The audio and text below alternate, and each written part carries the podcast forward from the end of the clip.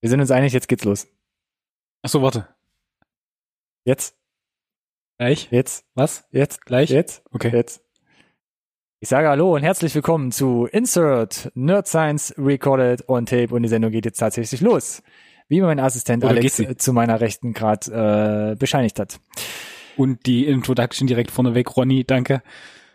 Willkommen bei einer weiteren Review einer Kritik, die wir hier gerne zusammenschreiben und für euch vorbereiten und aufbereiten und dann der Weltöffentlichkeit präsentieren. Und wir haben uns diesmal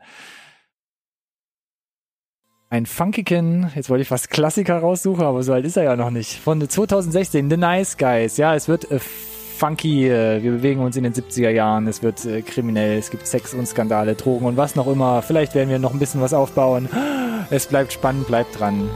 Bis gleich.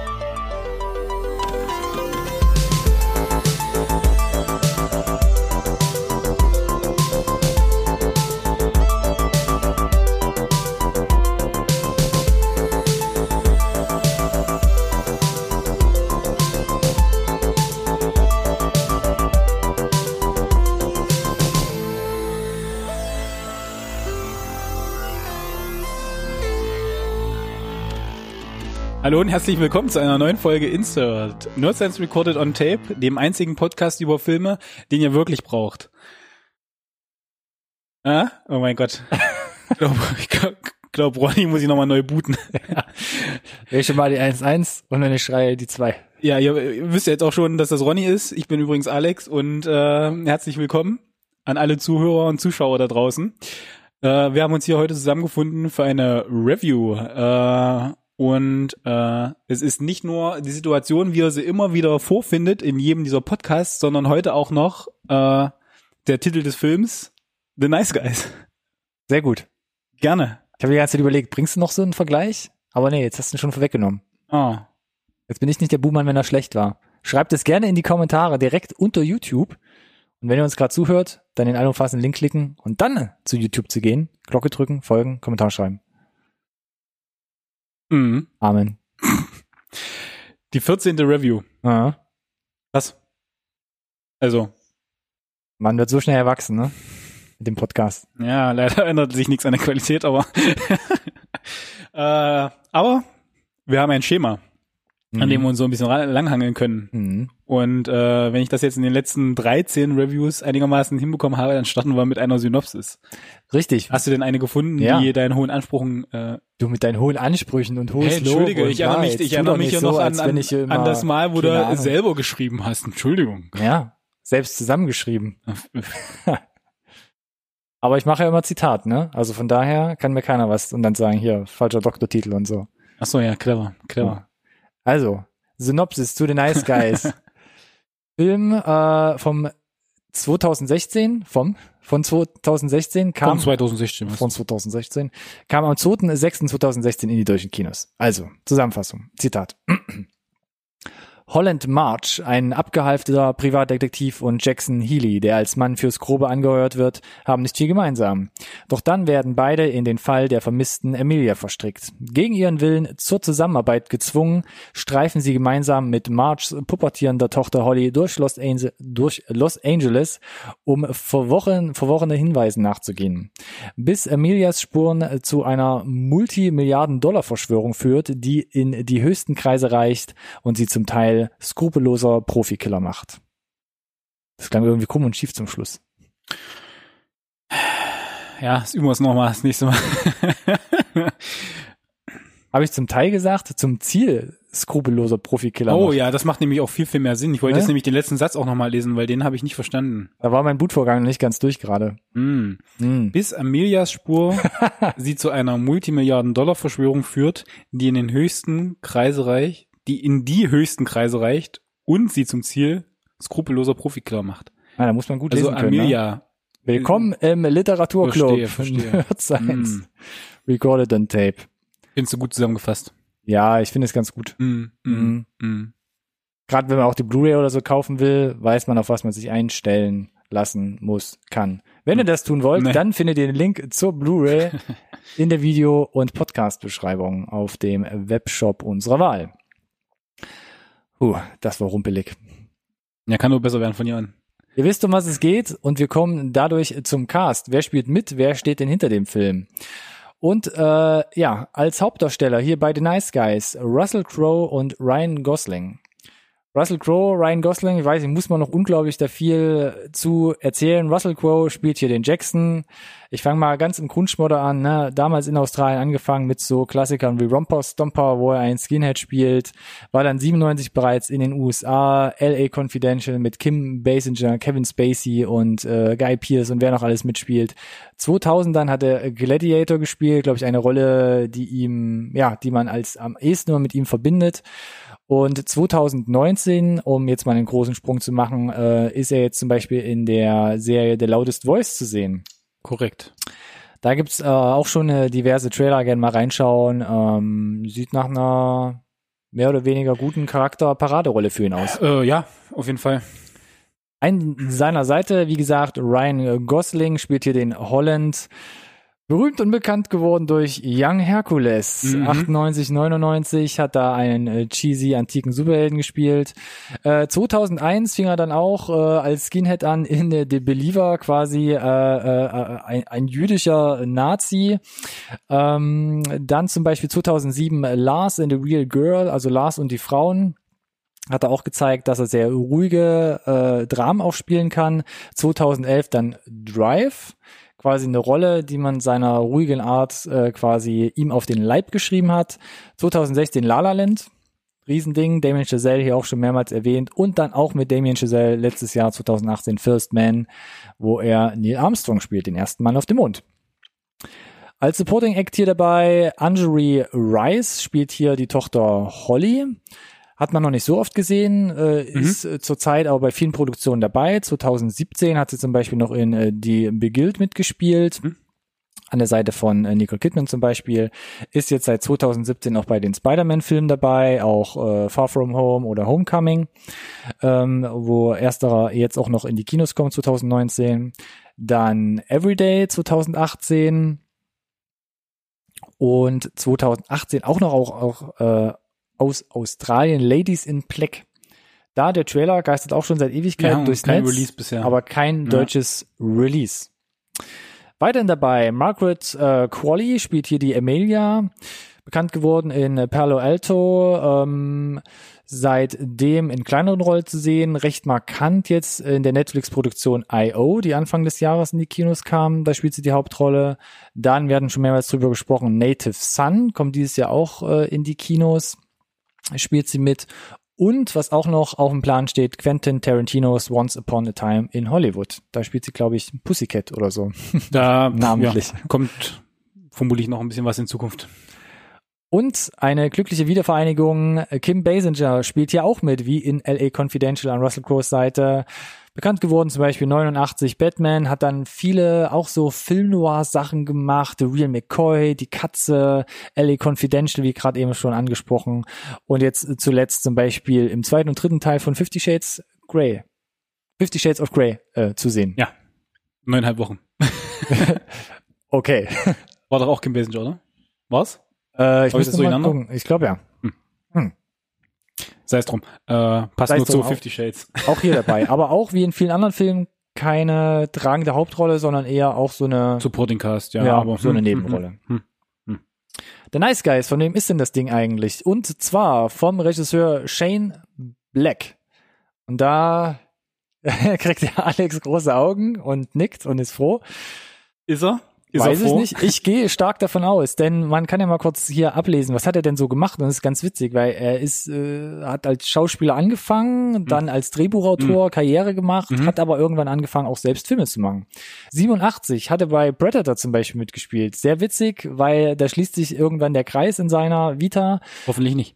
Ja. Ähm, bevor wir da hinkommen, hat seit 87 dann die Drehbücher zu Lethal Weapon geschrieben, beziehungsweise Lethal Weapon 1 war auch das erste Drehbuch Genau. und ist ja, wie wir aus heutiger Sicht wissen, mega steil gegangen. Vier Ja. Fortsetzungen bis 1998, alle selbst geschrieben. Last Action Hero 93 hatte er seine Finger mit im Spiel. Dann 93 aber auch in Robocop 3 mitgespielt als Schauspieler wieder. Dann 2000, dann wurde es ruhig, auch gerade äh, äh, Ende der 90er um ihn, ist dann 2005 zurückgekommen, nämlich mit Kiss Kiss Bang Bang, Regiedebüt und gleichzeitig aber genau. auch das Drehbuch geschrieben. Großartiger Film. Dann 2013 zum Beispiel wurde ihm Iron Man 3 anvertraut. Und Hm. 2018, also letztes Jahr, so schließt sich der Kreis, hat er dann den letzten Predator-Teil, nämlich hier zu Deutsch Predator Upgrade, auch mitgeschrieben und gedreht. Alex hält sich gerade höflich Wenn er, zurück. wenn er, wenn er, wenn er mehr dazu erfahren Graz wollt. ist die Landeshauptstadt der Steiermark und mit 286.292 Einwohnern die zweitgrößte Stadt der Republik Österreich. das ist interessant. Du musst, musst aufhören, meinen Namen so oft zu sagen, Ist das so? wenn, wenn Frau Amazon Echo hier mithört. Okay.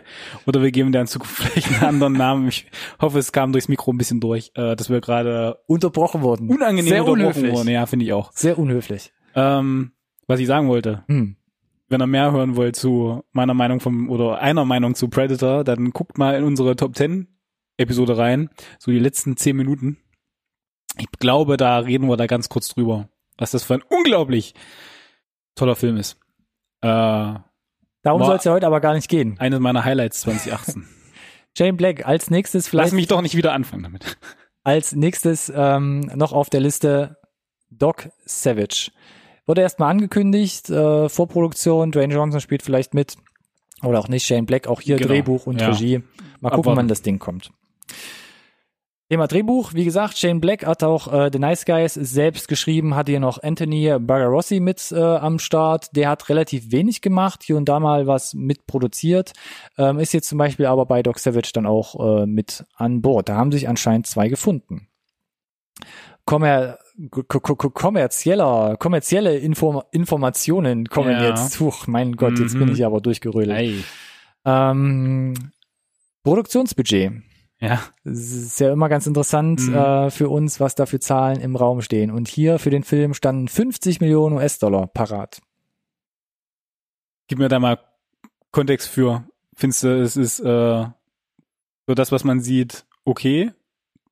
Viel? Wenig? Mm, Man muss ja sagen, so ein mittlerweile Mit-Budget-Film, Mhm. also nicht so ein Wir hatten ja gesagt, riesiger ist seltener, ne? Blockbuster, genau, und nicht was irgendwie mit 5 Millionen wie bei Upgrade in der ersten Folge, Ja. wo du mit klarkommen musst, sondern es Mhm. sind halt 50 Millionen. Ja. Und es ist schon eine Menge. Und ich glaube, wenn du dann auch so einen 70er-Jahre-Film drehst, viel von LE zeigen willst, wo du sagst, da musst du vielleicht mal digital oder irgendwie mit Tricks nachhelfen, dass du wirklich in der Zeit ankommst, muss ich doch sagen, erste Hälfte ist ruhig gedreht, aber in der zweiten Hälfte merkst du das Budget dann doch schon, dass das vorhanden war. Ja, ja.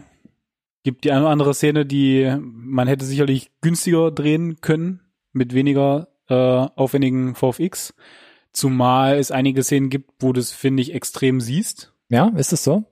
Fand ich jetzt beim nochmal äh, in Recherchearbeit nochmal schauen, äh, ist es mir tatsächlich hier und wieder äh, aufgefallen, und zwar bei diesen, bei den Autofahrten, Mhm. die offensichtlich vor dem Greenscreen gedreht wurden. Da Ja. siehst du es ganz extrem. Äh, wo ich mir nicht sicher bin, ob es ein bisschen gewollt ist, um die 70er-Jahre-Vibe zu, einzufangen oder nicht. Aber also es ist relativ großes Budget. Mhm.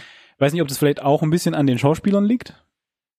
Weiß nicht, was die von, vom, vom Kuchen da so, Das weiß ich auch nicht, ehrlich gesagt. so abkriegen. Klar, äh, 70er Jahre äh, nachzubauen, äh, ist immer total schwierig, glaube ich, gerade mit irgendwie Autos, tralala. Ne, wenn du die Stadt so zeigen möchtest, ist, glaube ich, relativ viel an Special Effects, wie du gesagt hast, die man vielleicht auch gar nicht so sieht auf den ersten Blick. Mhm. Äh, aber ist erstmal relativ viel Holz. So. Gerade im Hinblick auf äh, das nötige Einspielergebnis, das du dann natürlich auch erwirtschaften müsstest. Genau, und das lag bei den USA ungefähr bei 36 Millionen. Das heißt, da konnte die Einspielkosten schon mal nicht wieder reinholen. Insgesamt weltweit ist man dann so bei 62 rausgekommen, wo man natürlich sagen kann, mit Promo und Marketing wird dann eng. Das ist, glaube ich, nicht nur eng gewesen, sondern äh, ist, glaube ich, nicht ausgegangen, das Ganze. Hätte ich jetzt spontan gesagt. Also, wenn sie da mit Break-Even rausgekommen sind, haben sie wahrscheinlich Glück gehabt, befürchte ich mal. Äh, was es halt ganz interessant macht, äh, weil das Cast eigentlich auch 2016 zieht, hätte ich gesagt. Ziehen sollte, ja. Oder, genau, ziehen sollte. Ähm, bin mir nicht ganz sicher, wieso, also vielleicht waren es die Trailer, die nicht funktioniert haben. Warum, warum nicht genug Leute ins Kino gegangen sind. Plural. Äh, ja. Plural. Und äh, noch viel interessanter ist es, wenn es, also man muss ja schon so ein Stück weit dann, ne, wenn ein Film nicht genug einspielt, sagt man ja immer so schön, es war ein Flop, zumindest an den Kinokassen. Mhm. Äh, kritisch, bei den Kritikern ist er recht gut angekommen, unterm Strich. Ähm, interessant ist tatsächlich, dass er dann, äh, der Shane Black, äh, weitermachen durfte. Weil, Und das ja nicht irgendwie. nee, das nicht irgendwie. Er hat ja dann mit Predator wieder ein echt großes Budget an die Hand bekommen. Nachdem er ja gezeigt hatte, nicht, oder nicht unbedingt gezeigt hatte, dass, äh, dass das klappt mit Mhm. ihm. Uff, und äh, ich habe jetzt die Einspielergebniszahlen und so weiter von Predator nicht im Kopf, Die sind astronomisch, kann ich sagen. aber ist vermutlich nicht gut ausgegangen. Das, ich würde sagen, das ist gut ausgegangen. Ist es, ja? Ja. Hat er gut, gut Geld eingespielt? Also da steht eine 1 vor der 0, 0, 0, 0, 0, 0, 0, 0, 0, 0, 0. um Gottes Willen. Eieiei. Wir können ja gleich nochmal nachgucken, aber Ja, ich gucke das mal parallel nach, aber erzähl du doch der gerne Film weiter. hat seine Kosten auf jeden Fall locker wieder eingespielt bei Predator, aber ich finde es ganz interessant, weil bei Kiss Kiss Bang Bang war es auch relativ knapp. Und hier haben wir ja auch mit The Nice Guys so ein Buddy-Movie, wo du sagst, das war 80er Jahre, war das echt so ein Ding, bis in die 90er Jahre rein, wie gesagt, Lethal Weapon. Man weiß halt nicht mehr genau, wie das so zieht heutzutage. Und gerade nach Iron Denkst du, das war so ein bisschen das Problem auch? vielleicht das. Ich hatte aber damals auch das Gefühl, dass The Nice Guys nicht so mega prominent hier in Deutschland auch vermarktet wurde. Na gut, aber mit 36 Millionen in den USA, also ist er ja da auch nur so hm, mäßig gelaufen, ne? Aber klar, hätte, es, hätte man jetzt eigentlich sagen müssen, dass zwei Drittel aus dem Rest der Welt kommen sollte und nicht noch mal weniger als äh, die Hälfte. Deshalb fand ich es ja auch interessant. Ähm, ich habe die Marketing-Strategie damals halt nicht so richtig verfolgt, aber was schon ein bisschen auffällig war, deshalb gerade Trailer, Ja. Plural. Deswegen, es, genau, es, ich gab ins, gesagt. es gab insgesamt vier Trailer. Vier Trailer. Das ist ähm, schon viel. Und da rede ich jetzt nicht von USA, Japan und deutscher Trailer, sondern da rede ich wirklich von vier Trailern, die Warner, Warner, Warner Brothers Pictures rausgebracht hat. Da gab es einen schon Ende 2015. Den verlinken wir hier mit in der Videobeschreibung, weil das war der erste, wo ich sage, der verrät noch nicht so viel. Dann gab es noch einen Main-Trailer, den fand ich schon sehr mit Spoilern behaftet, weil der zeigt und erzählt unglaublich viel. Und dann gab es nochmal, glaube ich, eine Art Trailer-Trailer. Der macht, zeigt auch viele Spoiler auf eine Trailer, andere Trailer, Art und Weise. Trailer. Aber der allererste Trailer, wie gesagt, finde ich am besten, weil der am wenigsten zeigt. Und meine Empfehlung ist, guckt euch den Trailer, Trailer. den Retro-Trailer an. Denn Ja. Warner Brothers hat noch so Ja. einen witzigen Marketing-Twist gemacht. Sie haben einen Trailer rausgebracht, der wirklich so auf 70er Jahre gestylt war. Also wirklich so ein Sprecher kündigt die coolen Hauptdarsteller an, man sieht ein paar Fäuste fliegen, Kanonen, weiß eigentlich gar nicht, um was es geht. Sieht nach so einem sinnbefreiten Buddy-Schieß-Movie aus und ähm, den würde ich empfehlen. Wir verlinken beide, den mit den wenigen Spoilern und den Retro-Trailer. Damit ihr am wenigsten da schon äh, gespoilert werdet. Willst du die Zahlen noch schnell nachschieben für Predator? Äh, Schieb sie Vollständigkeit gerne nach. Du also doch hier, ist doch hier schon. Hat hot, knapp hot, hot. 90 Millionen gekostet. Ja. Also fast nochmal, also doppeltes Budget hier in etwa. Und hat weltweit eingespielt 160 Millionen. 160 Millionen nur. Ja, weltweit. So bei 90 Millionen Produktionsbudget, wo du in der Regel sagst, oh, habe ich das gerade verwechselt mit Iron Man Zahlen, die ich da noch im Hinterkopf Iron hatte. Man hat eine Milliarde eingespielt. Ja, drum. Bübli. Dann bin ich wahrscheinlich da. Gerade hatte ich gerade einen Hänger. Weil, Ach, was für ein Fauxpas. nein, ist kein Problem, aber ich wollte einfach nur noch mal äh, untermalen, dass äh, meine Meinung zu Predator sich scheinbar einigermaßen gedeckt hat mit dem Rest der Welt. Hm. Weil sind wir mal ehrlich, wenn du 90 Millionen ausgegeben hast, dann sagst du in der Regel das Gleiche, geht noch mal an Marketing drauf. Äh, dann hat er da wahrscheinlich auch nur so, hm, wenn sie Glück haben, die äh, äh, Break-Even erreicht, wenn überhaupt. Hm. Ja, also äh, was lässt sich sagen zu Shane Black? Hochzeit äh, in Ende der in den 80ern, Anfang der 90er noch, äh, hat die ja Buddy-Movie-Filme nochmal so richtig salonfähig gemacht. Ich meine, Lethal, Lethal Weapon ist halt der Name, Mhm. der da so ein Stück weit fällt. Äh, dann war es ruhig. Äh, und jetzt haben wir hier so ein Stück weit diesen zweiten Anlauf, Buddy-Movie nochmal äh, in die Moderne zu transportieren Mhm. indem man sie in die 70er Jahre packt, aber ihr wisst, was ich meine. 2016 Release.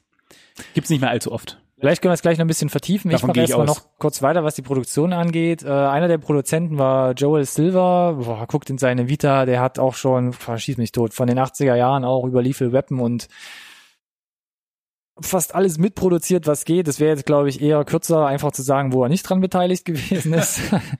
Aber ähm, ja, ist da auch ein jahrelanger Begleiter schon, hat unglaublich viel mitproduziert. Ansonsten, wir hatten es gerade schon angerissen, wo dreht man das, beziehungsweise wo spielt es? Es spielt in Los Angeles 1977. Man hat aber relativ viel in Atlanta gedreht, Mhm. in Georgia. Und dann quasi ja das so ein bisschen auf LA getrimmt, beziehungsweise dann wahrscheinlich mit Effekten ähm, so hin und her geschoben. Und ein was fand ich ganz interessant, es gibt eine, ein, einen Haupthandlungsort in einer Villa. Und diese Villa gehört in Atlanta äh, Dallas Austin, einem bekannten ähm, Pop-R&B-Produzenten, wo sich vor ein paar Jahren kurzzeitig auch Justin Bieber eingemietet hat. Fun Fact am Rande, falls ihr mal in irgendeiner Quizshow sitzt. Cool. Nice Guys, Justin Bieber, Dallas Austin, Atlanta in Georgia, um die Verwirrung groß zu machen. Und es gibt ein Cameo von Robert Downey Jr. Der steht nicht in den Credits. Da muss man Der steht nicht mehr in den Credits. Da, muss relativ man, genau da hingucken. muss man richtig gut hingucken. ja. Wir verraten nichts. Ähm, seid gespannt, haltet die Augen offen.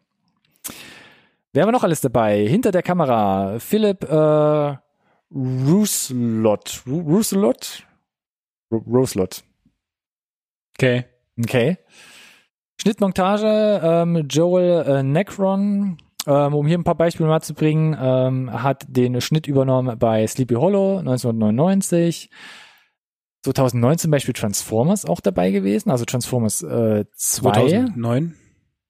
Hat 19 gesagt? Ich bin mir nicht sicher. Spul 2009, nochmal zurückspulen. 2009 Transformers, Transformers 2.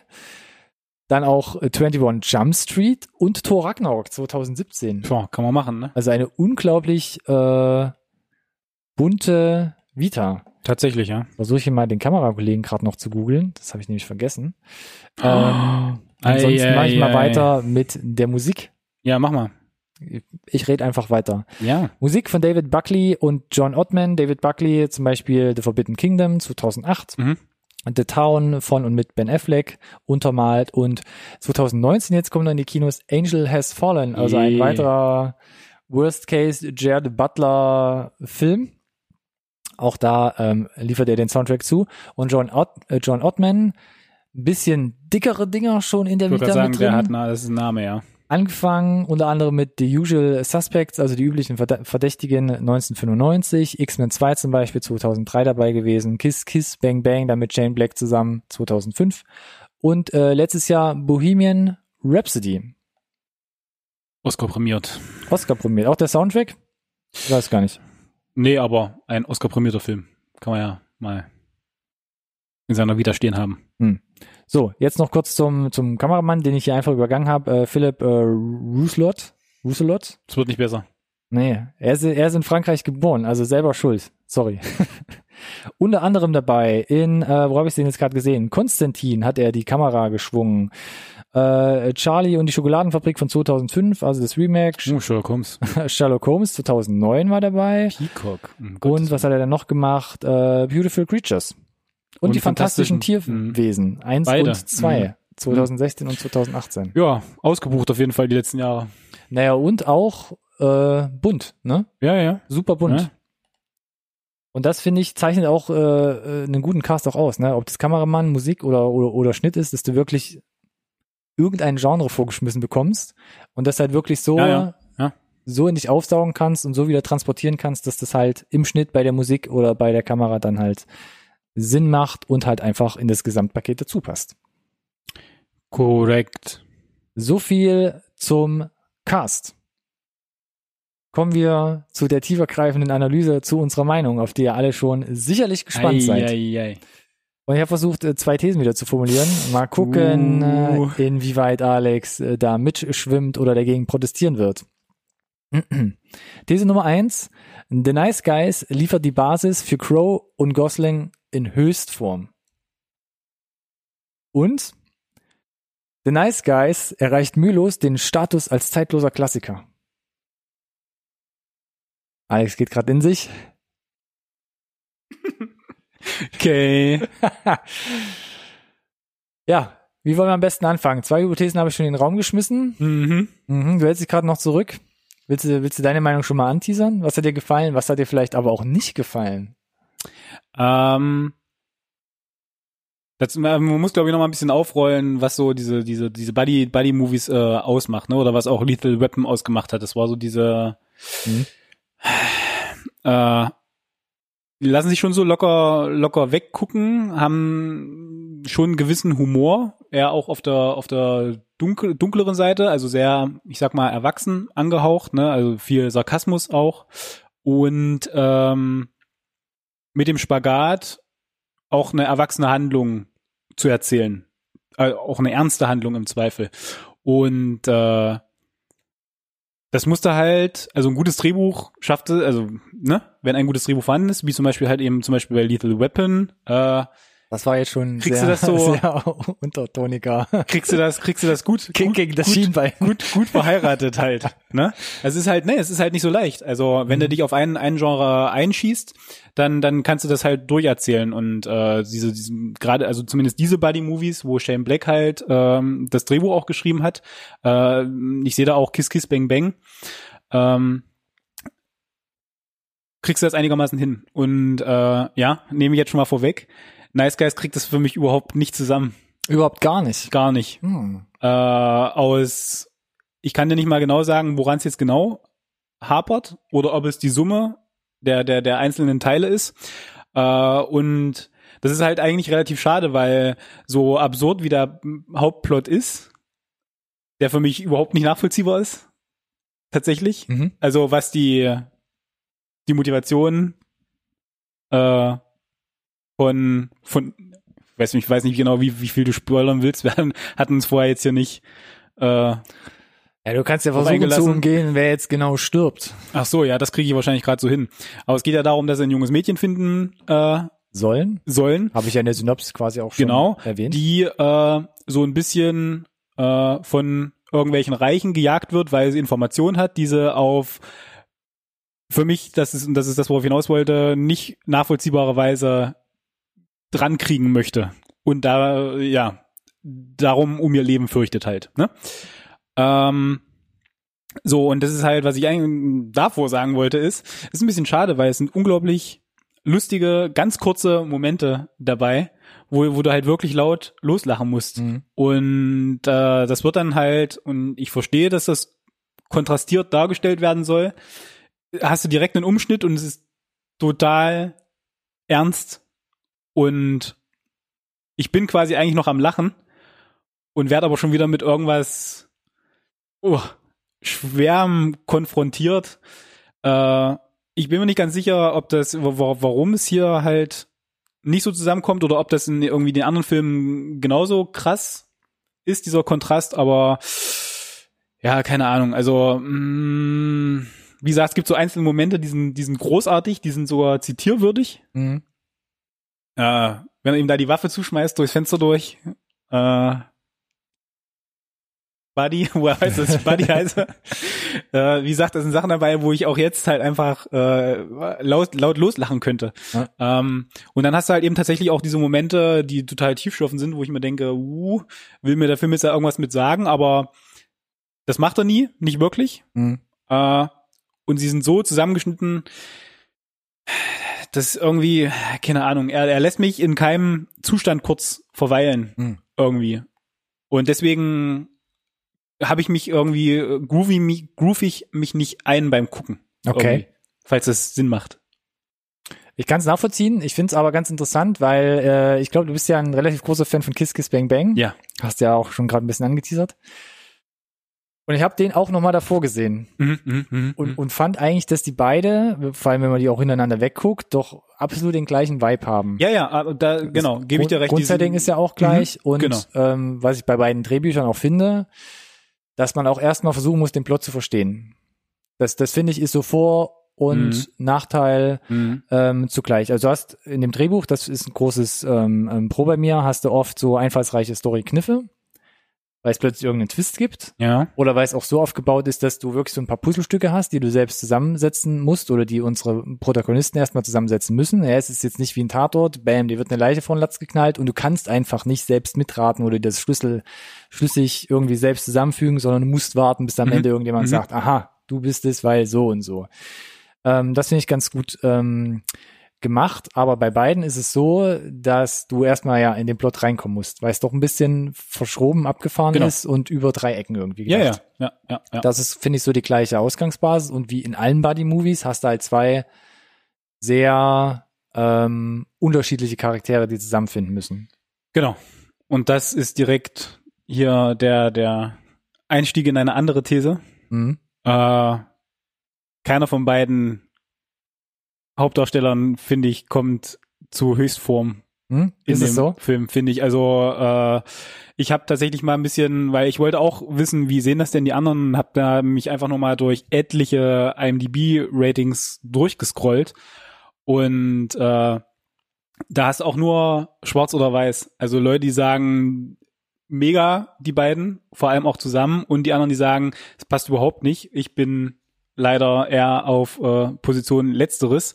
Das auch und auch das liegt wieder an an an, an etlichen Sachen. Ähm, ich meine, das Drehbuch, äh, so witzig wie es ist, aber ich kauf's halt keinem von beiden so bis zum zu, zur letzten Konsequenz ab. Also äh, ich finde, Ryan Gosling ist so ein Stück weit äh, nah am Klamauk dran. Mhm. Der ist immer Das kann ich unterschreiben, ja.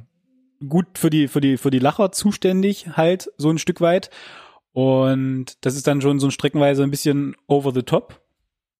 Also ich meine, ich musste, wie gesagt, das ist das, was ich meine, ist, du hast halt diese diese absoluten Lachermomente, wenn ihm da das Handgelenk bricht am Anfang direkt, Mhm. der Schrei, Ja, großartig. Könntest eigentlich die kurzes Video verlinken und drunter äh, zum Bekringeln im Originalton. kannst du ja als Klingelton einrichten. Zum Beispiel. Ähm, und dann hast du auf der anderen Seite Russell Crowe, der ja so ein bisschen, wie sagt man denn dazu im Deutschen, so ein Knochenbrecher spielt auf Ja, Abruf. Schon so ein Schlägertyp so. Schlä- genau, ne? Also wenn du jemanden mal vermüllt haben möchtest, dann äh, rufst ihn an, bezahlst ihm und dann macht er das für dich. Hm. Und das kaufe ich ihm halt irgendwie auch nicht ab. Er hat selber gesagt irgendwie, er wollte, ähm, hat die Figur so ein bisschen gesehen, äh, hat er extra für für zugelegt auch noch ein bisschen. Ja. Und das macht es für mich noch so ein bisschen unwahrscheinlicher, weil äh, der Film ja auch null Kontext gibt, warum Russell Crowe so unglaublich guter Kämpfer ist in dem Film. Also der hat da Hand, Handgreiflichkeiten und hat da Moves drauf und, und, und haut Leute um, wo mir kein Kontext gegeben wird, warum er das drauf hat. Aber brauchst du das, um mit dem Charakter so innig äh, verbunden zu werden? Naja, dafür, dass mir der, der professionelle Privatdetektiv Ryan Gosling an die Hand gegeben wird, der quasi halt eine Witzfigur ist, Mhm. äh, wäre es irgendwie schon ganz nett gewesen. Und das Ding ist, dass ja der Film uns Zeit gibt, zwei kurze Szenen aus der Vergangenheit von, von der Figur von Russell Crowe zu porträtieren. Einmal, wie er mit seiner letzten Partnerin, wie das ausgeht, gleich am Anfang irgendwie. Und äh, wo er gemerkt hat, dass er total gut ist äh, im Knochenbrechen oder, oder dass er damit was bewegen kann. Aber dann hätten sie mir auch noch sagen können, wo das herkommt. Und wenn es nur irgendwie gewesen wäre, dass du im Hintergrund siehst, dass er irgendwie in der Armee war oder irgendwas halt. Äh, und äh, gleich ist halt bei Gosling. Wie kam er denn jetzt zum, zum Privatdetektiv? Wird immer so ein bisschen angedeutet, als wäre vielleicht hätte er doch schon so einen Polizeihintergrund oder vielleicht auch nicht. Äh, ich bin mir nicht ganz, wie gesagt, also sie, sie, es wird so wirr in die Vergangenheit immer mal gesprungen, dann hast du, das ist ja dann das, das, größte Ding, was ja auch wichtig ist, wichtiges Element für die Handlung generell, ist die Tochter von Ryan Gosling, Mhm. die er hat. Tragendes Element, Gesamtfilm eigentlich, was auch mehr als fragwürdig ist. Übrigens, also ich weiß, es, sie ist da, um das Ganze ne, ad absurdum zu führen, so ein bisschen. Und äh, aber auch da teasern sie eine Vergangenheit an. Und dabei bleibt es dann aber auch. Ich finde es interessant, dass, ähm, dass es so schwarz-weiß auseinandergehen soll. Ja. Ähm, bin ich der Chor, dass man sagt, man kriegt von den Charakteren Ryan Gosling und äh, Russell Crowe nicht so viel Hintergrundgeschichte. Man muss aber auch sagen, dass das Drehbuch an sich ist natürlich schon recht flach. Also ja, es ist immer so aufgebaut, dass du, dass es ein bisschen twisty ist und dass man so ein bisschen die Puzzlestücke zusammensuchen Mhm. muss. Aber an sich, dieser zusammenhängende Faden ist jetzt nicht wirklich spektakulär, Das da gibt es auch nicht viel. Und ich glaube, es wird ja immer darauf hin verwiesen, dass ähnlich wie Kiss Kiss Bang Bang, das basiert auf irgendwelchen Groschenromanen, die er Genau, sich dann meistens als richtig. Inspiration ranzieht. Richtig, richtig. Ja. Und das finde ich, das merkt man aber. ja. Aber er hat einfach, man merkt, dass er auch da zu Hause ist, dass er es gut hinkriegt, diese Buddy-Movie-Konstellation, finde ich, auch hier ähm, gut zusammenzustellen. Mhm. Und ich finde halt vor allem, dass die Chemie halt zwischen beiden extrem gut funktioniert und sie beide gut ähm, ähm, vorantreibt. Weil ich finde, es gibt viel, vielleicht liegt es aber auch einfach bei den Schauspielern, zum Beispiel im Vergleich zu Kiss Kiss Bang Bang. Ich bin kein Riesenfan von Robert Downey Jr. Mhm. Ich finde ihn da immer so aufgedreht und quirlig und, und, und auch so ein bisschen weltfremd, wie er agiert. Val Kilmer, ja, war super abgebrühter, obercooler, abgewichster Profi. Fand ich sehr gut. aber die Chemie zwischen beiden hat funktioniert, aber für mich war Robert Downey Jr. auch ähnlich wie bei Iron Man immer so ein bisschen, keine Ahnung, ich werde nicht so richtig warm mit ihm. Vielleicht liegt es auch bei anderen Leuten dann gleich verortet wie jetzt hier bei Russell Crowe und Ryan Gosling, aber es gibt viele Filme von Russell Crowe, wo ich sage, auch Gladiator zum Beispiel oder zuletzt oder einer seiner letzten Filme zum Beispiel Noah, wo er so Mhm. extrem unterkühlte Charaktere spielt und da muss man erstmal Zugang zu ihm finden. Hier Mhm. fand ich ihn relativ nahbar, weil er auch ohne Hintergrundgeschichte viel Subkontext spielt, wo ich sage so, man spürt so ein bisschen die Angreif, die, die, dass er angreiflich ist oder, oder angreifbar ist, angreiflich, dass er angreifbar ist und ähm, merkt auch, dass er Reue zeigen kann oder wohin er im Leben so steuern will. Und ganz kurz, bevor ich sage, der zweite Charakter, natürlich ganz klar Ryan Gosling.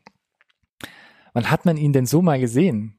Ja, nein, ist richtig. Und das finde ich bei mir hat ein Stück weit klar auch das Drehbuch gefördert oder gefordert.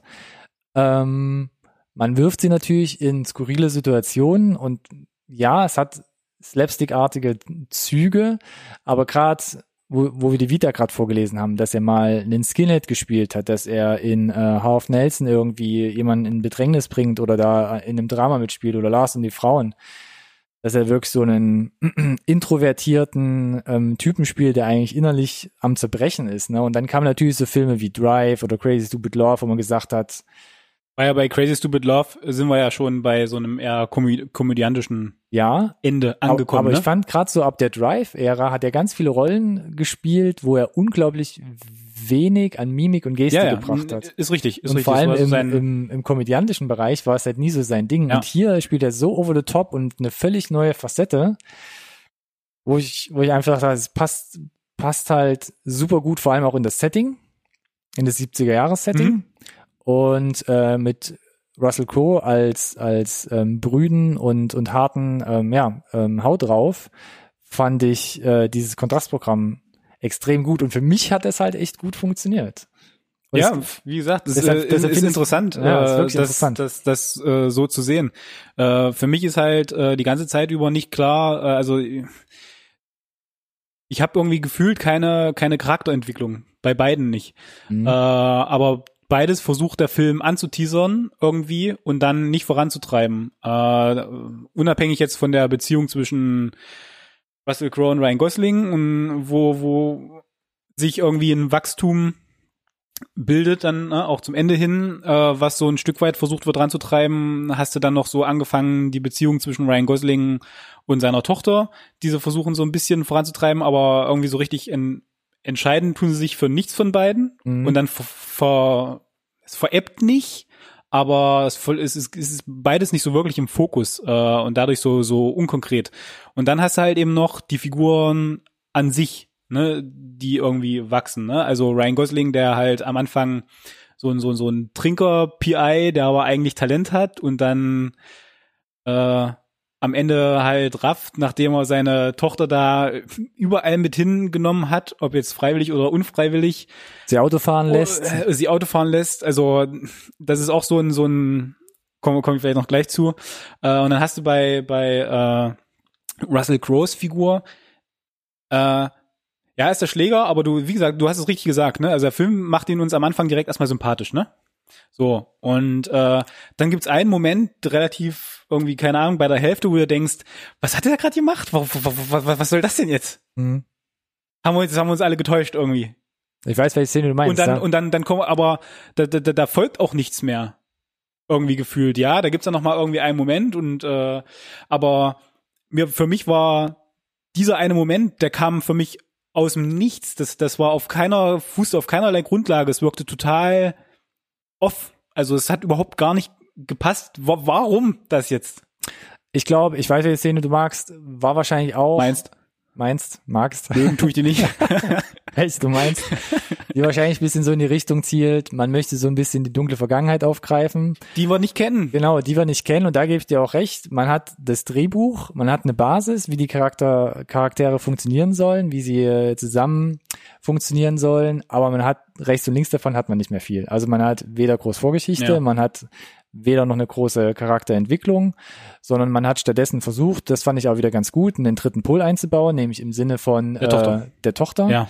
Die ähm, grandios schauspielert und Ja, hier also- eine, eine super Performance abliefert. Definitiv. Aber der Charakter an sich, wie so ein kleiner Junior-Privat-Sherlock Holmes-Detektiv, ist Ja. natürlich auch ein bisschen over the top. Dafür finde ich es ganz gut, dass man oft im Kontrast dazu noch ihre ähm, beste Freundin sieht, die natürlich eher so über Jungs und TV und, Mhm. und andere Sachen redet, die gerade für so ein junges Mädchen interessant sind. Genau, weil sie offensichtlich auch anders aufgewachsen ist mit ihrem Papa als Privatdetektiv, Genau. ne?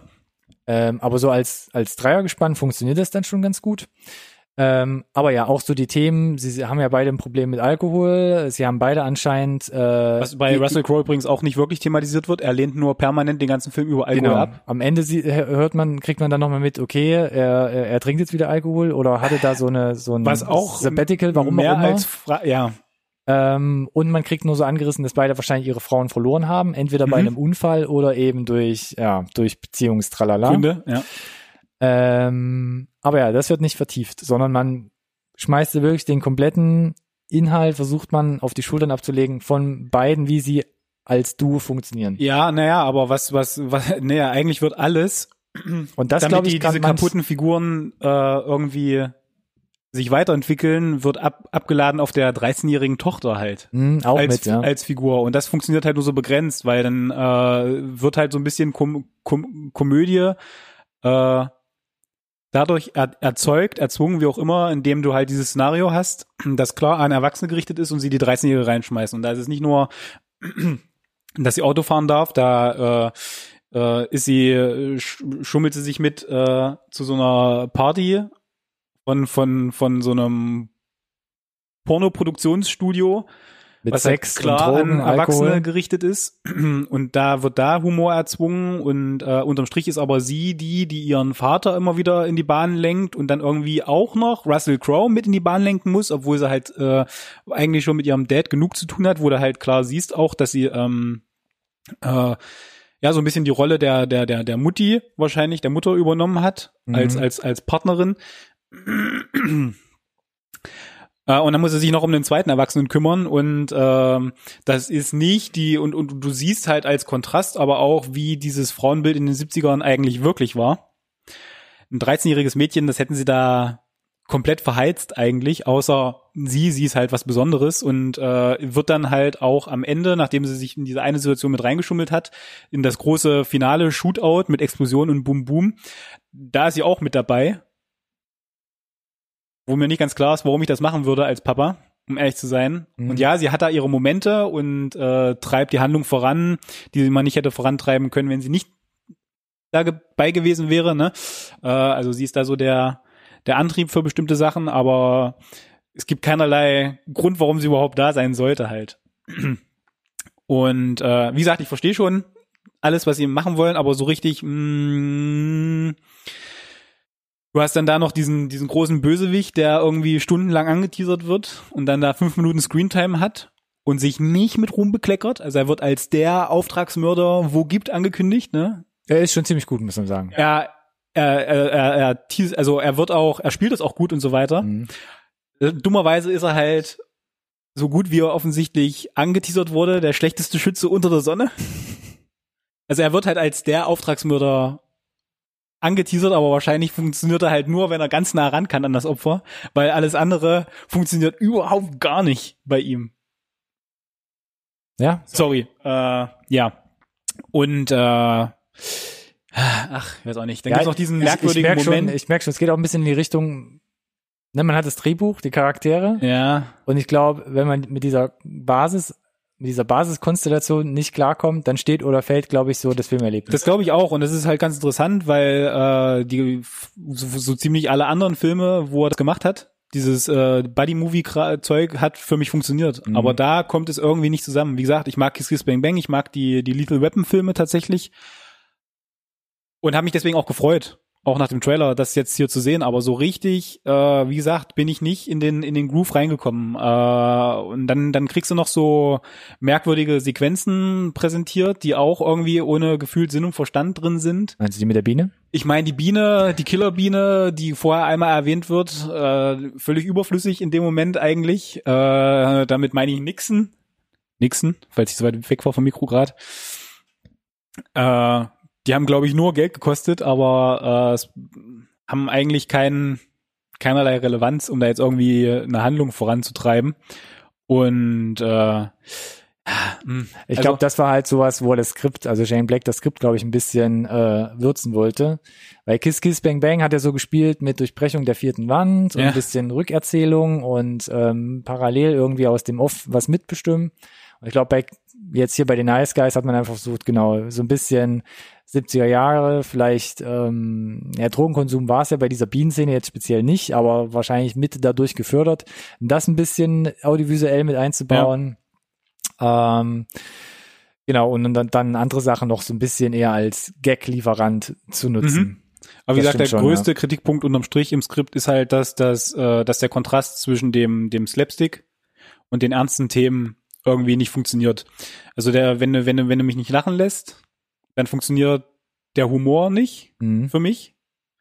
Und umgekehrt natürlich, wenn du mich nicht in diesen ernsten Themen ein bisschen drinne lässt, was ihr mir da sagen wollt mit den ernsten Themen und direkt wieder mit Slapstick kommt, dann verliert das natürlich auch die die Wichtigkeit, die Tragweite, die die Ernsthaftigkeit. Ne? Und wir haben ja nun mal da krasse krasse Themen drin. Ne? Wir haben wir haben Korruption, da sterben Menschen, äh, Auftragsmorde, äh, dann noch die, die Alkoholmissbrauch. Der Alkoholmissbrauch, ganz großes Thema. Äh, und das wird dann da so ein bisschen dahin erzählt, so ein Stück weit. Also, mhm. wie gesagt, also nichts von beiden kann dadurch glänzen, weil es so, ja. so Kontrast oder so in dem Kontrast dargestellt wird im Film, wie es irgendwie keine Ahnung, ich kann es nicht, kann's nicht erklären. Es, äh, wie gesagt, es gibt Beispiele, wo das sehr gut funktioniert, wie mhm. ne, hat er ja auch schon gezeigt. Aber irgendwie da in dem Skript oder so, wie es in dem Film dann auch äh, geschnitten ist, äh, haut das nicht so richtig hin irgendwie. Ich kann es nachvollziehen. Ähm, ich weiß nicht, ob es teilweise auch gewollt ist, dass man sagt, man reißt die Themen an, aber man kommt jetzt irgendwie nicht mit der Gutmenschkeule und sagt, das ist schlimm, das solltet ihr ja, nicht machen, wie ja. Alkohol, Drogen etc. pp. Ich könnte mir fast vorstellen, dass es vom Skript her ein bisschen gedacht war, das waren die 70er Jahre, die waren ein mhm. bisschen verroht, wird ja am mhm. Anfang mhm. des Films auch gesagt von Ryan Gosling, ne, irgendwie die Gesellschaft äh, geht den Bach hinunter, ja. hinunter. Ähm, ich glaube, dass das ein bisschen einfach zum Setting dazugehört, wie vieles andere, was sie sehr schön unterschwellig in den Film eingebaut haben. Ja. Du siehst am Anfang, siehst du zum Beispiel das heruntergekommene Hollywood ähm, Logo äh, in den Hollywood Hills, mhm. ähm, was dann ein Jahr vor dem Abriss ja stand, auch tatsächlich. Du siehst, ähm, wie ein bisschen die Ölkrü äh, Ölkrise noch ähm, nach Nachwehen produziert, dass nur Autos irgendwie mit äh, äh geraden Kennzeichennummern da gerade an dem Tag tanken dürfen. Ja. Jeder raucht zu jeder Tages- und Nachtzeit, auch so ein Laster von Ryan Gosling, was er bis zum Schluss durchzieht. Ja. Ähm, ich glaube, das gehört ein Ja, also es war Stück kein einfach, einfaches Pflaster in den genau. 70er Jahren in den USA, da war nicht alles Gold, was glänzt. Das kommt mhm. auch, glaube ich, relativ gut raus. Ähm, was es halt umso krasser macht, wenn du es dir mal überlegst, äh, wo sie die, die kleine Tochter überall mit hinschleifen.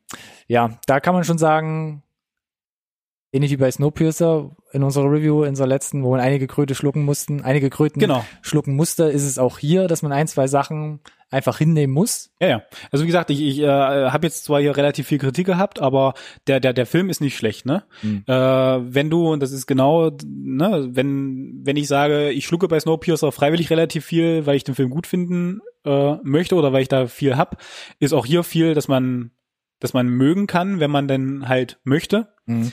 Ähm, mein Problem, was ich halt habe, ist die die Vergleichbarkeit, mhm. dass er halt die Drehbücher für um es noch ein 15. Mal zu erwähnen, er hat halt Lethal Weapon geschrieben, ne? Das ist halt so ein, so ein, so ein absoluter Pfeiler, ne, für Buddy-Movie-Sachen, wo es halt über mehrere Teile auch eigentlich ganz gut funktioniert hat.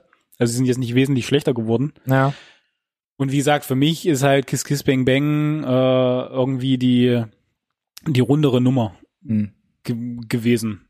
Weiß nicht genau, woran das jetzt lag. Vielleicht an der, an der fehlenden Tochter.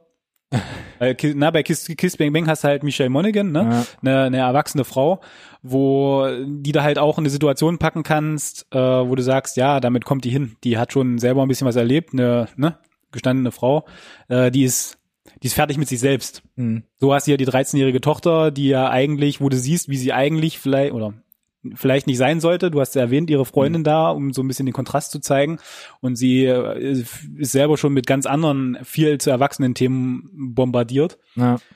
und muss dann noch die, die Unzulänglichkeiten der Erwachsenen Ja. fixen und sie wieder auf den rechten Pfad holen. Da wird relativ viel von, von, von ihr als, als, als Person abverlangt eigentlich. Ich versuche nochmal auf meine Thesen zurückzukommen. Ich habe behauptet, ähm, aus meiner Sicht, Nice Guys liefert die Basis, ne, um Crow und Gosling hier in Höchstform oder Hochform. Ich verstehe, von wo du kommst. Wir sehen zu lassen. Gosling auf jeden Fall in, in, in sehr ungewohnter Rolle, ne? Also er, Mhm. dass er, dass er ein Spektrum abdecken kann, war uns klar. Hier hat er halt eben so diese, dieses Vorteil und Nachteil. Er kann sich halt ein bisschen austoben, aber es wirkt halt da streckenweise schon überzeichnet. Und Ja, ich glaube, top, und ja. ich glaube nicht mal, dass das jetzt äh, an, an ihm als Schauspieler liegt. Mhm. Never ever. Dafür hat er gezeigt, dass er es, dass er es drauf hat. Das ist dann sicherlich das Drehbuch. Ne? Und gewollt, dass äh, Shane Black gesagt hat, spiel's halt mal ne? bisschen too much Ja. auch. Dennoch, ich fand ihn hier sehr gut, auch weil es ein bisschen over the top war, auch wenn er ein bisschen verpeilt ist und so ein bisschen Abziehbild ist, aber ich fand, der hat hier eine klasse Performance abgelegt und vor allem in Kombination mit Russell Crowe fand ich es einfach nur super und du siehst gerade auch, es gibt bei YouTube sehr viele B-Rolls und Making-of äh, hinter der Kamera Szenen, wo du siehst, äh, beide haben ja auch größtenteils ihre Stunts selbst gemacht, das heißt, sie prügeln sich selbst, sie treten sich gegenseitig selbst Ja. und, und ich finde, das merkst du halt einfach und ich finde einfach, dass sie als du finde ich super funktionieren. Ja, aber wenn das Skript halt wirklich nur das als als als gegeben Ja. Äh, hinstellt, Ja. dann kann es natürlich sein, dass jemand anders das nicht so gut findet und deshalb natürlich auch ein bisschen die Meinung dann dadurch abfällt. Zweite These, zeitloser Klassiker. Ganz einfach deshalb, weil sie natürlich zum einen den Trick machen, dass es alles komplett 70er-Jahres-Setting hat. Da Ja. nimmt man natürlich schon so ein bisschen, finde ich, so die Angreifbarkeit, Mhm. dass man einfach sagt, das ist ein bisschen Retro, das finden die Leute cool. Das, Das ist, war halt damals das so. wirkt ein bisschen, ja, ja. Ähm, ähm, wie soll ich sagen, ja, einfach dieser Retro-Vintage-Gedanke. naja, man kann auch ein bisschen mit den Klischees spielen. Genau, man Ja. hat so ein Setting, wo man sich, wo man sich heimisch fühlt. Man muss nicht groß sich viel ausdenken, Mhm. sondern man kann auf ein paar Dinge auch einfach zurückgreifen. Machen sie auch handlungstechnisch mit dieser Autoshow. Ähm, und das gelingt ja ganz gut, weil wenn man auch an Buddy-Movies denkt, klar, dann ist man bei den 80er Jahren, dann, ich habe hier ein paar Beispiele nochmal aufgeschrieben, ja, nur noch 48 Stunden, Lethal Weapon, wir haben es oft genug ähm, erwähnt, selbst Robert De Niro war mit diesem Pod drin, Midnight Run oder Rush, Rush Hour, Hour. Ende der 90er, auch nochmal mit Rush diversen Hour. Fortsetzungen hat das, hat die, dieses Genre auch nochmal aufgegriffen. Und ähm, hier habe ich mich trotzdem relativ schnell heimisch gefühlt, Mhm. fand diesen Stil gut. Ähm, wir hatten es gar nicht, glaube ich, so weit erwähnt. Schnitt, Kamera ist relativ unauffällig, folgt eigentlich immer oder unter, unterliegt so der, der Story, der Erzählung. Ja. Kamera oft nah dran an den Charakteren, Mhm. Äh, trotzdem aber super produziert, macht äh, viel Spaß, wirkt dem Budget wegen auch sehr groß. Also kann man nirgendwo stimmt. sagen, dass man jetzt denkt, hm, da musste man tricksen oder hat man es äh, klein gehalten und Mhm. so dieses Konglomerat an Sachen, wo ich sage, das ist alles überdurchschnittlich. Plus der Performance von Crow und Gosling sage ich so, das ist für mich so ein Film, den kann ich mir immer wieder geben. Okay.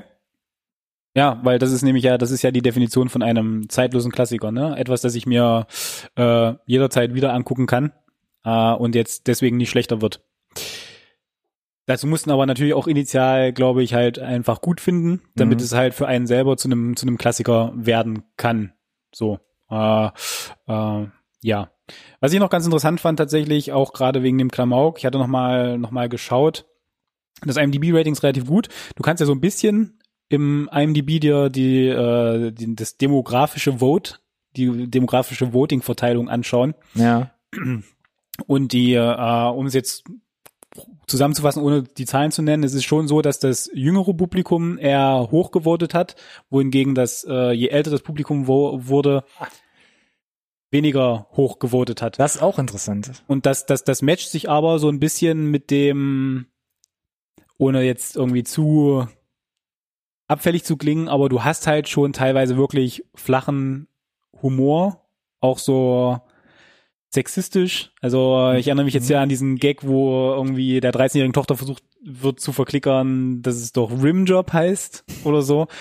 wo ich mir denke, ja, da, da kriegst du sicherlich die 18, 19, 20-Jährigen im Kino, die, die, die Jungs so, ne, für ihren Buddyabend gut zum Lachen, aber vermutlich halt dann die, das ältere Semester eher so mittel abgeholt, was da, wo die 13-Jährige da reingeschmissen wurde. Wobei da nochmal der Vergleich auch mit Lethal Weapon interessant wäre, was das für ein, Ja. für ein Humorlevel ist, weil ich glaube, so, so viel sind die alle nicht auseinander. Ja, aber ich glaube, dieses, dieses Pornomilieu, äh, Ist, ist natürlich halt speziell, ja. ist, ist, ist sehr speziell, ist ein Mhm. schwieriges Thema, gerade mit einer Minderjährigen dann da noch im, Naja. im Mix, glaube ich, wo du halt einfach viele Leute so grundlegend vor vor Akzeptanzproblem stellst, Mhm. gerade in den 70er Jahren. Äh, von daher, mh, Ja, ich kann mir auch vorstellen, dass es für, für viele Ältere dann vielleicht auch mit Ryan Gosling ein bisschen zu tun hat. Russell Crowe, so als Haut drauf, äh, nimmt man noch ab, so wie der Robert das, De der Niro spielt das ein bisschen geerdeter, ne? oder Genau, wie, wie, halt wie Danny Glover, aber wie Mel Gibson oder die anderen Gegenpole Mel war, Gibson war nie so Ja, ja, drum eben, die waren alle über die Zielgerade hinaus. Genau, die waren alle so ein bisschen quirlig und schräg auch, weil Ja. das ist ja immer diese Konstellation Ja. oder oder Chris Tucker, Jackie Chan, aber Ryan Gosling ist natürlich in allen Vergleichen zu allen anderen Filmen natürlich schon sehr over the top. Ja, ich meine, bei Rush Hour, das muss man vielleicht ein bisschen ausklammern, da ist alles eh over the top. ja gut. Da ist Chris Tucker genauso over the top, Ab- wie Jackie genau. Chan in die andere Richtung over the top Mhm. ist. Ähm, und davon leben dann die Filme auch und das ist dann auch okay. Die nimmst du dann aber auch nicht so ernst. Ja. Die versuchen aber auch gar nicht so ernst zu sein. Und das ist ja halt eben hier das, wo wir hier immer wieder drauf zurückkommen, ne? dieser Kontrast. So. Mm, ja, also für mich wird es kein Klassiker, Mhm. aber es ist ein Film, den man auf jeden Fall, denke ich, ganz gut weggucken kann. Mhm. Äh, zeitlos ist er auf jeden Fall. Da gehe ich Yay. mit bei deiner These zu 50 Prozent. ähm, aber ich werde jetzt nicht mehr der größte Fan. Ich würde mir dann halt eher einmal öfter Kiss Kiss Bang Bang stattdessen halt an, ansehen. Das ist aber jetzt halt persönlicher Geschmack. Ja. Ähm, aber es ist tatsächlich interessant äh, zu sehen, dass das schon so ein bisschen der der Stick von äh, Shane Black ist, ne? Mhm. Diese diese Buddy Movies. ja. Ähm, und nach Predator sollte das vielleicht wieder äh, vermehrt tun.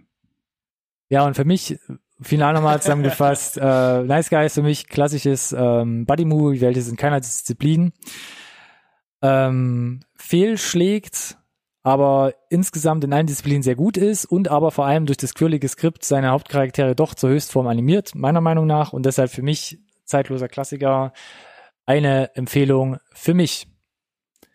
Und mich würde interessieren, was die Zuschauer drüber denken. Habt Ja, ihr den vielleicht schon gesehen?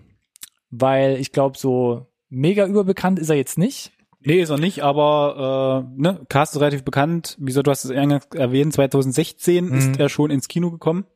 Aber Wobei es auch noch gar nicht so lange her ist. Ich hatte tatsächlich, als ich, äh, als ich jetzt nochmal rausgekramt habe, Er kam auch ein bisschen älter vor. ja, Aber oder? liegt Aber vielleicht auch am Setting.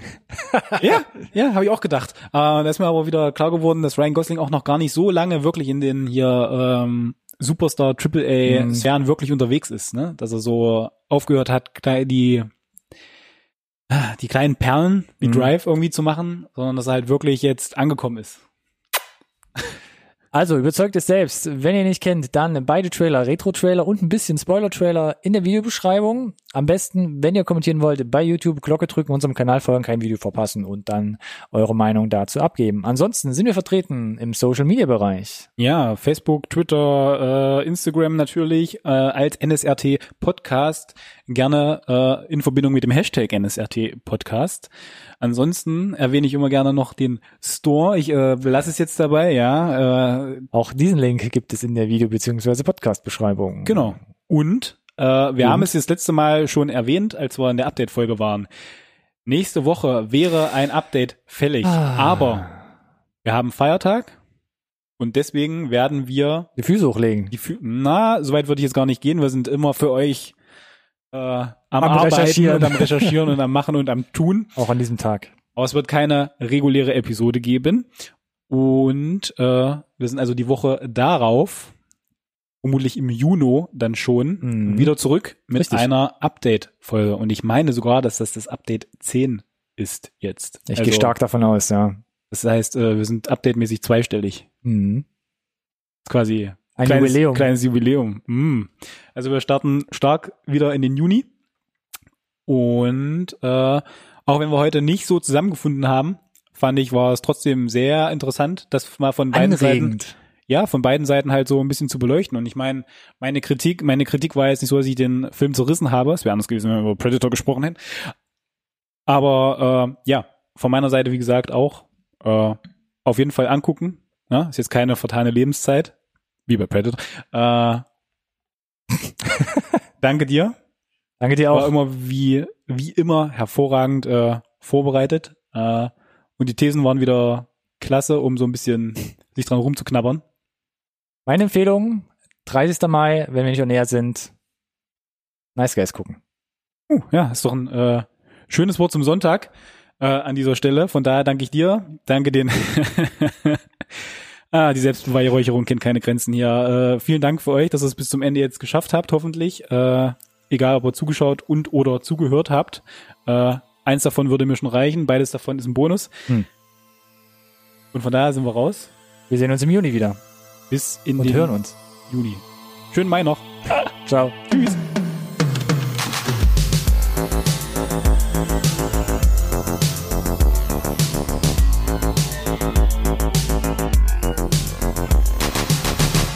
This conversation can serve no purpose anymore.